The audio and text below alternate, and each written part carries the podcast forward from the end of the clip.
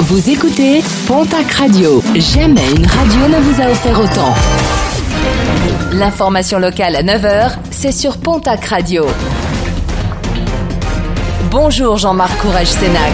Bonjour à toutes et à tous. Un automobiliste averti en vaut deux. La ville de Lourdes a communiqué hier sur les contrôles fréquents sur l'axe du boulevard d'Espagne, contrôles réalisés par la police nationale dans le cadre de la lutte contre le risque routier, des mesures qui, je cite, visent par de la prévention et de la répression à réduire le risque routier sur cet axe non seulement très fréquenté, mais aussi traversé par des piétons.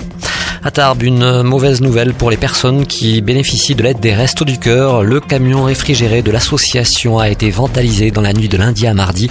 Les portes arrière du véhicule ont notamment été arrachées. Aucun produit frais ne pourra donc être livré durant deux voire trois semaines. De nouveaux aménagements routiers prévus à Pau. Un rond-point devrait voir le jour à l'entrée de l'hippodrome à l'actuel carrefour de la rue Dillet-Dorat et du boulevard du Camille-Salier. Les travaux doivent démarrer lundi pour une livraison programmée en février 2020. Trottoirs et pistes cyclables seront intégrés. En revanche, les feux tricolores disparaîtront. Une nouvelle période d'observation pour la clinique Labatte d'Orthez. Le tribunal de commerce a accordé hier à l'établissement de poursuivre sa période d'observation dans le cadre de son redressement judiciaire et cela jusqu'à son terme. L'établissement a jusqu'au 12 novembre pour présenter un projet solide afin d'éviter la liquidation. Les agents des industries électriques et gazières Béarn Bigorre seront en grève jeudi. Plus d'une centaine d'entre eux devraient se rendre à Bordeaux lors du rassemblement régional organisé pour s'opposer au projet de réorganisation du groupe EDF.